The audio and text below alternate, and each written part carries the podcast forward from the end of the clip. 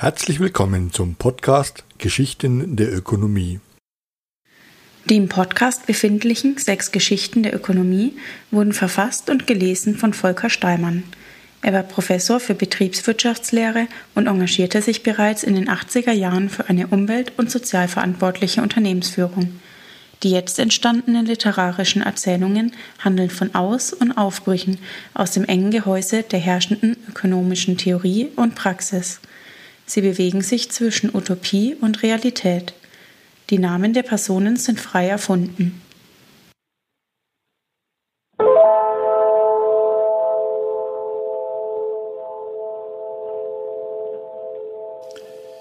Dritte Geschichte. Die großen Narrative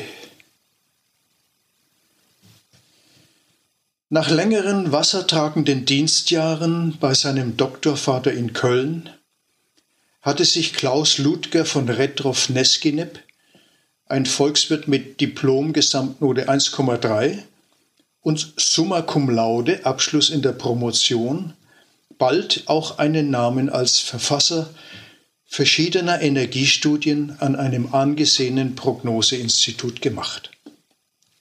Studenten aus Harvard und Stanford Universitäten, die er auch besucht hatte, gingen dort ein und aus. Eine Studie über den Energiebedarf für Deutschland, an der er als Forschungsleiter maßgeblich beteiligt war, hatte er im Jahre 1973, im Jahr der aufsehenerregenden Grenzen des Wachstums des Club of Rome, gerade abgeschlossen.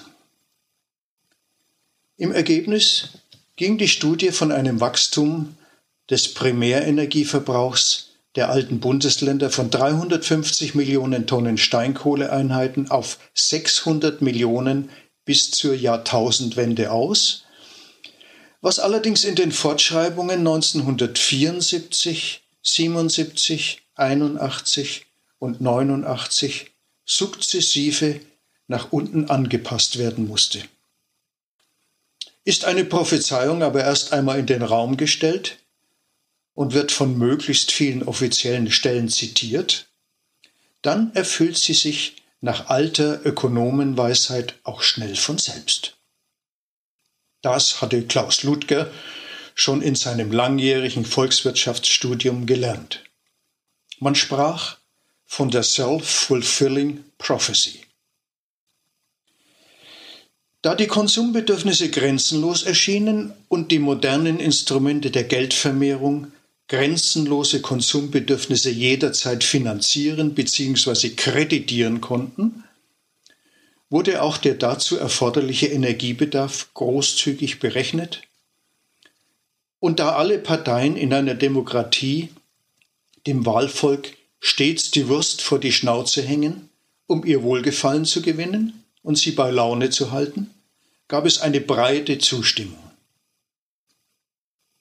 Die Menschen selbst wenn sie sich in unseren Breiten nicht mehr wie Karnickel vermehren, wollen es bequemer, leichter, schneller, ergiebiger, großartiger, mächtiger, beeindruckender, erschwinglicher haben und der technische Fortschritt als Deus ex machina knackt die Tresore der Bodenschätze mit steigender Geschwindigkeit und Leichtigkeit, so dass die Quellen des Wohlstands bis in die Unendlichkeit zu sprudeln versprachen.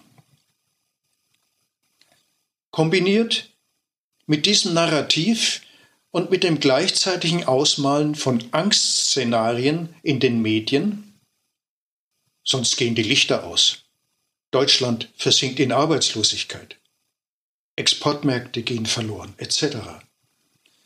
waren größte Chancen gegeben, dass sich die Schleusen für Investitionsprogramme öffneten und aus staatlichen Töpfen Milliarden flossen, um endlich der Atomkraft, dieser unendlich verfügbaren Energie, das Terrain für unendliche Bedürfnisse zu bereiten. Die Bedürfnisse waren für Klaus Ludger grenzenlos und immer materiell, was sonst. Also Autos, Häuser, Schwimmbäder, Yachten, Fernseher, Flugzeuge, Ferienwohnungen, Reisen. Immer größer, immer mehr, immer weiter und immer leistungsfähiger.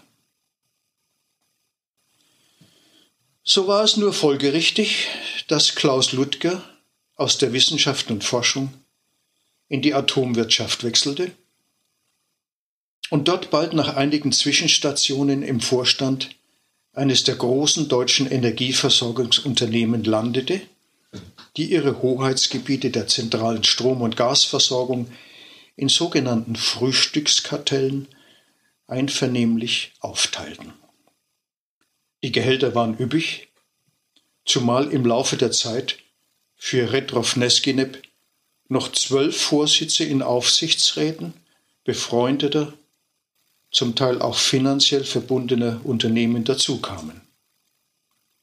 Ebenso sieben Mitgliedschaften in Industriegremien sowie fast unüberschaubar viele Beiratsfunktionen in Banken, Versicherungen und vor allem in Hoch- und Tiefbauunternehmen, denn es wurde viel gebaut. Zwar war es hin und wieder lästig, außerhalb seiner Insiderkreise Kritik zu hören, anfangs wegen der überzogenen Energieprognosen, dann aber auch wegen der angeblich mangelnden Umweltverträglichkeit der Atomtechnik. Der Atomstaat wurde heraufbeschworen, die Probleme der Endlagerung dramatisiert, die Transporte der Castorbehälter führten leider zu abenteuerlichen Logistikplanungen unter Begleitschutz. Polizeieinsätze gab es gegen Protestierer, die sich an Bahngleise anketteten.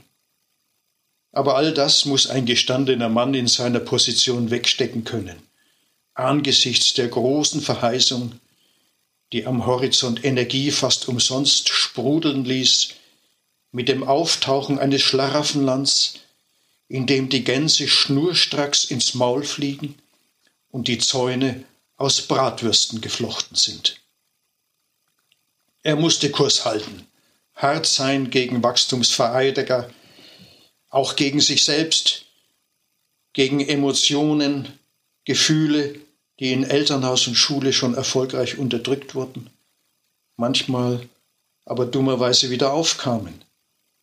Vielleicht aus seiner Kindheit, wo es immer wieder Märchen über das traurige Ende des Strebens nach Geld und Reichtum gab und nicht selten Ehrgeiz und Großmannsucht bestraft wurden. Er dachte an das Grimmsche Märchen vom Fischer und seiner Frau. Da war seine Frau allerdings ganz anders und eher lästig mit ihren Bedenken über die Radioaktivität und den Widerstand so vieler junger Menschen, was sie beeindruckte. Aber das kennzeichnete wohl Frauen im Allgemeinen eine zu große Emotionalität und Sensibilität.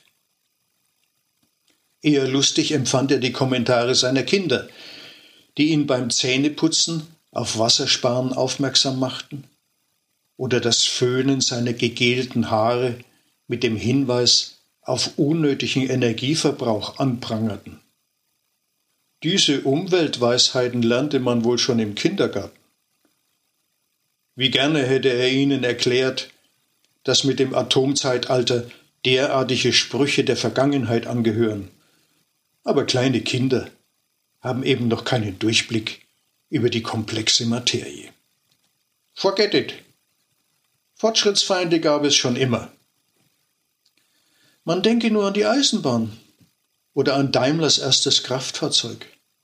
Beide früher als Teufelswerk verdammt. Und wo steht die deutsche Automobilindustrie heute?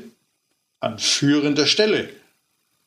Den Krieg zwar verloren, aber mit seiner Wirtschaftskraft hat Deutschland der Welt gezeigt, wo der Bartel den Most holt.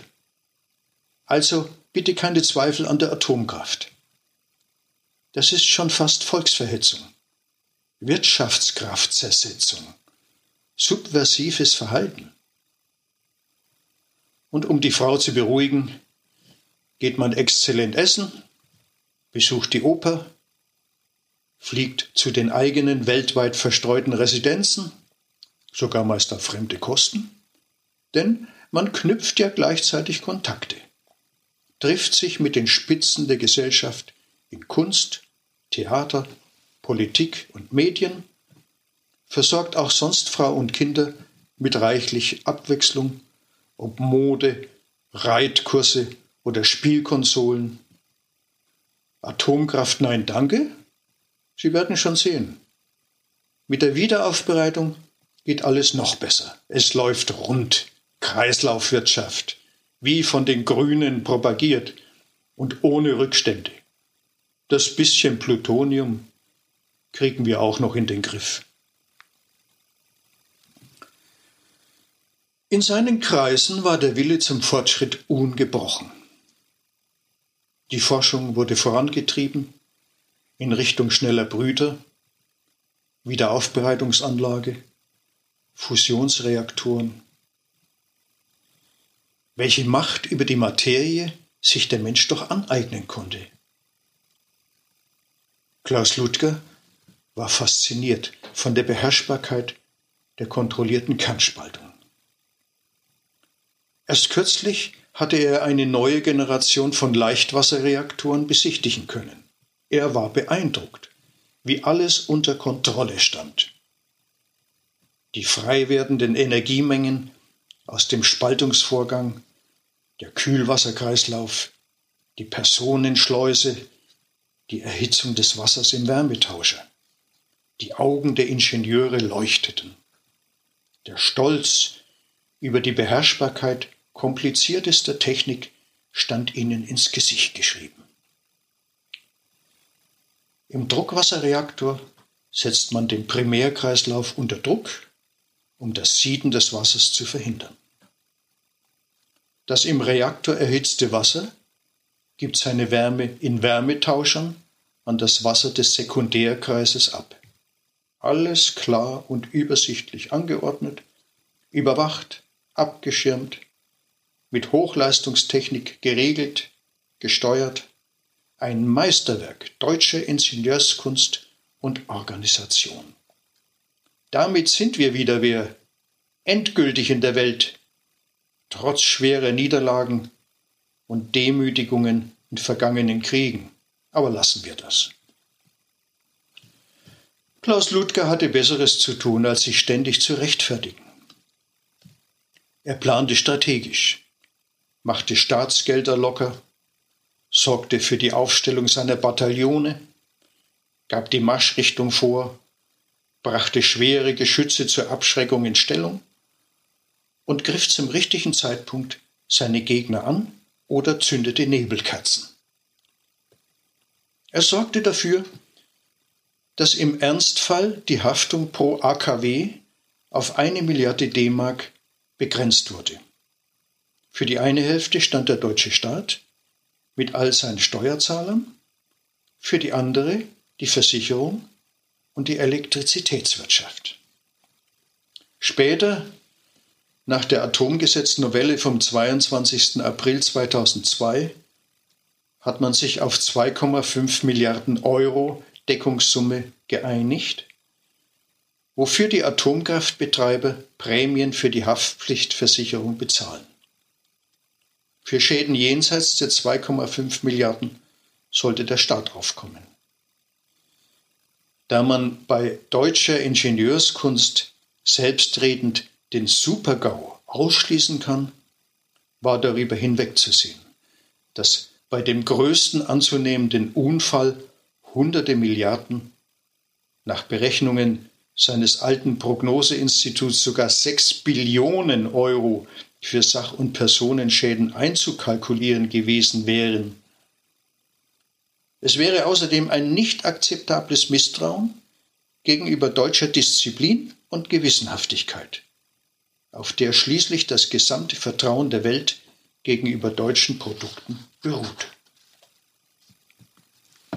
Er vertrat diese Meinung in aller Öffentlichkeit, bei vielen Kongressen und Anhörungen, zu denen er oft eingeladen wurde.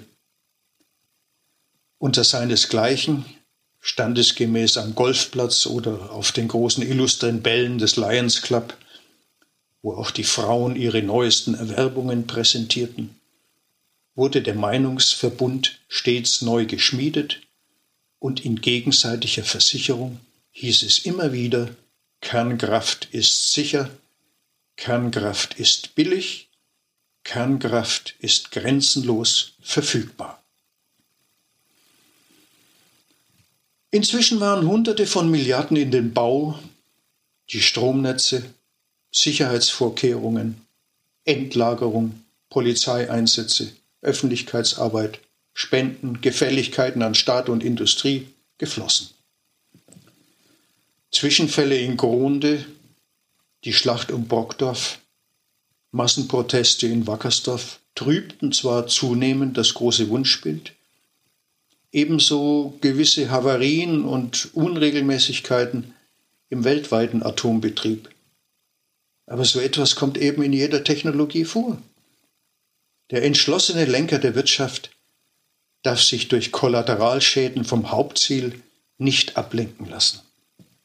Ohren steif und durch, das war schon die Parole im Krieg, obwohl, naja, die meisten Kriege nicht gerade Vorzeigeunternehmen waren. Pappalapapp. Der Rubel rollt, die Kapitalrendite stimmt, Risiken werden auf die Allgemeinheit überwälzt, denn schließlich profitiert sie ja auch von alledem. In diesem vorherrschenden Meinungsspektrum, in dem sich regelmäßig die Elite der Industrie und des Staates sonnte, ließ es sich endlich auch nicht vermeiden, dass Klaus Ludger von Retrow-Neskinep zahlreiche Anerkennungen zuteil wurden. Mehrere Ehrendoktor- und Professorentitel, das Bundesverdienstkreuz mit Stern und Schulterband und den japanischen Orden der aufgehenden Sonne dritter Klasse. Nach einiger Zeit, als er alt geworden war und manchmal in die edlen Vitrinen seiner im klassizistischen Stil erbauten Villa schaute, kam es ihm wehmütig. Seine Frau hatte ihn verlassen, die Kinder in alle Welt verstreut, eines sogar bei seinen ehemaligen Erzfeinden, den Grünen und Naturschützern, aktiv. Der Primärenergiebedarf war in ganz Deutschland inzwischen auf 450 Millionen Tonnen Steinkohleeinheiten gesunken. Die Bundesregierung strebte sogar für Retrofneskinep völlig hirnrissig bis 2050 nur mehr 250 Millionen Tonnen Steinkohleeinheiten an. Musste das auch mit Tschernobyl und Fukushima dazwischenkommen? Tschernobyl war ja noch argumentativ zu parieren. Russen haben einfach nicht das deutsche Qualitätsbewusstsein und Know-how und sind nicht auf dem neuesten Stand der Technik. Aber Fukushima, der Ausstieg und nun der ganze Rückbau pro AKW ein bis zwei Milliarden Euro, ohne die immer noch ungeklärte Endlagerung? Als gelernter Volkswirt stieg nun so mancher Zweifel hoch. Grob geschätzt hat dieser Energiepfad, Gott sei Dank bis jetzt ohne nennenswerte Folgeschäden in Deutschland, 150 Milliarden Euro Förderung und Investitionen gekostet. Der Rückbau nochmals das gleiche, also 300 bis 500 Milliarden in den Sand gesetzt.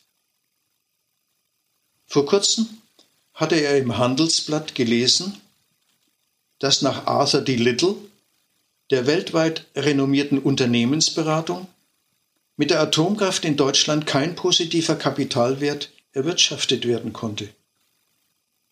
Bis zum Jahr 2022 zur endgültigen Abschaltung aller AKW in Deutschland werden gegenüber ca. 246 Milliarden Ausgaben lediglich 182 Milliarden Einnahmen zu erwarten sein. Der Barwert der Ausgaben überstiege hiermit deutlich den Barwert der Einnahmen. Kürzlich hat ihm sein Sohn, der zu seinem Leidwesen zu viele feminine Züge angenommen oder geerbt hat, vorgerechnet, was alles erspart geblieben wäre, wenn man gleich auf einen anderen sanften Pfad gesetzt hätte, einen weniger riskanten, weniger teuren, friedlicheren Weg der Energieerzeugung. Jährlich liefere die Sonne angeblich 15.000 Mal mehr Energie, als die Weltbevölkerung momentan kommerziell verbraucht. Wesentlich sauberer, einfacher und billiger. Solarzellen brauchen kein Containment, was den Druckbehälter hermetisch von der Natur und ihren Kreisläufen abschirmen soll. Warum hat man das früher nicht gesehen? Hing es etwa damit zusammen, dass die Ökonomik die Natur so, wie sie vorhanden ist und aus sich heraus Werte produziert, als wertlos erachtet? Schließlich schien die Sonne ja auch umsonst und schickte keine Rechnung. Und konnte man das Bruttoinlandsprodukt, die heilige Kuh der Politik und Summe aller Wertschöpfungen in einem Zeitraum nicht umso höher steigern, je mehr Umwege, je mehr Zulieferketten und Einzelleistungen, je mehr Planung, Abstimmung, Steuerung, je mehr Transporte, Entsorgung, Kontrolle, Polizeieinsatz und Überprüfung notwendig wurden? Das alles machte bei der Solarenergie nur einen Bruchteil aus. Oder war es einfach die Faszination der Beherrschbarkeit technischer Prozesse derartiger Komplexität, ein Gefühl von göttlicher Allmacht und männlicher Potenz? Retrov Neskinep kam ins Grübeln. Gewiss, er hatte die Sonne von Kindesbeinen an gespürt, sich an ihr erwärmt, ihr Licht begrüßt, ihre hellen Strahlen. Aber es kam ihm später nie in den Sinn, dass sie eine ausreichende Energiequelle sein könnte. Sie war schwach gegenüber dem Atom. Ihre Helium-Wasserstoff-Fusionsprozesse im Inneren, die zwar in ihrem Feuerball 60.000 Grad erreichen mögen, erzeugen auf unserem Planeten nur eine relativ geringe Temperatur, die uns zwar gut leben lässt, aber nicht für unsere Produktionsbedürfnisse reicht. All dies sollte jetzt nicht mehr stimmen. Erstaunlich allerdings, dass mittlerweile schon 30 Prozent des Stroms regenerativ erzeugt wurden. Dieser faule Zauber konnte so nicht weitergehen. Er telefonierte mit seinen Verbündeten im Geiste die alten Seilschaften funktionierten noch prächtig und schlug vor, die ganze jetzt vorangetriebene Energiewende zu torpedieren, zur Gegenpropaganda aufzurufen. Das Blatt musste sich wieder wenden. Schließlich war der Gesichtsverlust enorm und um einigermaßen wieder in den Spiegel schauen zu können, musste die Atomkraft rehabilitiert werden. Also, Investitionen in Speichertechnologien zurückhalten, Kostenexplosionen für Strom an die Wand malen, Netzzusammenbrüche beschwören und soweit es noch bei den Regenerativen ging, das Heft in der Hand zu halten mit einer möglichst zentralen Energieerzeugung, die dann über das ganze Land wie gehabt mit Stromtrassen verteilt werden könnte. Energiewendegegner wurden mit Geld großzügig unterstützt, die Politik sprang auf den neuen Gegenwind auf und erließ Verordnungen und Gesetzesnovellierungen, sodass die von der Bevölkerung anfangs beherzt unterstützte Energiewende in Stocken kam. Nun saß er aber zwischen den Stühlen. Seine ehemaligen Freunde waren zum Teil ins andere Lager übergewechselt und verdienten nicht schlecht in Wind-, Wasser- und Solaranlagen. Batterietechnik die nicht im eigenen Land verfügbar war, wurde dank Globalisierung aus dem Ausland importiert und dort wuchs unversehens ein großes Produktionspotenzial heran, das dem inländischen Markt zunehmend das Wasser abgrub. Klaus Ludger Retroff Neskinep kam in die Klemme. Selbst der mächtige Industrieverband bekam langsam Zweifel, ob die Verhinderungstaktik eine kluge Variante für deutsche Unternehmen sei. Und so geriet er immer mehr ins Abseits als gefragter Gesprächspartner oder Teilnehmer an Kongressen oder gesellschaftlichen Ereignissen. Langsam wurde es einsam um ihn herum. Sollte er sich wirklich zum zweiten Mal verrannt haben? Er wurde unruhig, bekam auch gesundheitliche Probleme, sein Herz bekam akute Rhythmusstörungen und er musste öfters zum Arzt. Auf dringendes Anraten seines Hausarztes begab er sich auf eine Kur. Der ausgewählte Kurort war Bad Schwalbach, eine Kreisstadt des Untertaunuskreises in einem Seitental der Aare und eines der ältesten Heilbäder Hessens. Das Wappen der Stadt ist eine Schwalbe auf blauem Grund, die zum Namensträger der Stadt geworden ist. Tatsächlich flogen viele Schwalben über den Häusern des Kurgeländes, Sie nisteten sogar in einer Art Gerätehaus unter der Dachrinne in mehreren Lehmnestern. Dort waren sie geduldet und auch ihr Kot auf der verputzten Wand störte niemanden. Am Kurhaus mit seinen Säulen und Bögen im Entree hätte diese Duldung freilich ein Ende gefunden. Klaus Ludger von Retroff Neskinep bekam dank hoher Prämien die er in seine private Krankenversicherung jahrzehntelang eingezahlt hatte, ein Apartment in einem der herrschaftlichen alten Häuser mit wunderschönem Ausblick auf den Kurpark mit seinem alten Baumbestand. Er schlenderte gerne, aber es war inzwischen eher ein gehemmtes Fallen, was man euphorisch als Schlendern bezeichnen könnte und ging an herrlichen Rhododendronbüschen, Eiben und Tamarisken vorbei.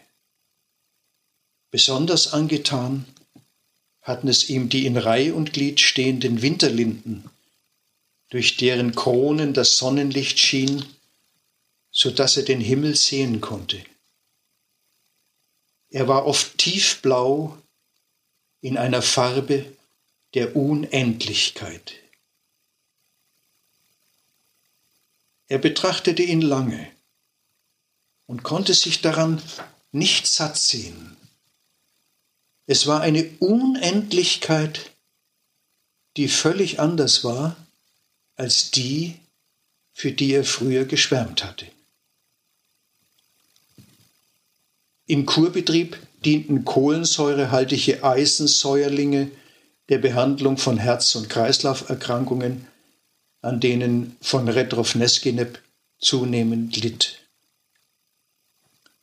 Da er über Schmerzen hinter dem Brustbein klagte, wurden über Elektrokardiogramme mehrere Wochen verschiedene Diagnosen sowie die herzmuskelspezifische Kreatinphosphokinase und mehrfache Bestimmungen der Myoglobinkonzentration vorgenommen. Schließlich riet man ihm zur Einführung eines Herzkatheters, dem er bereitwillig zustimmte.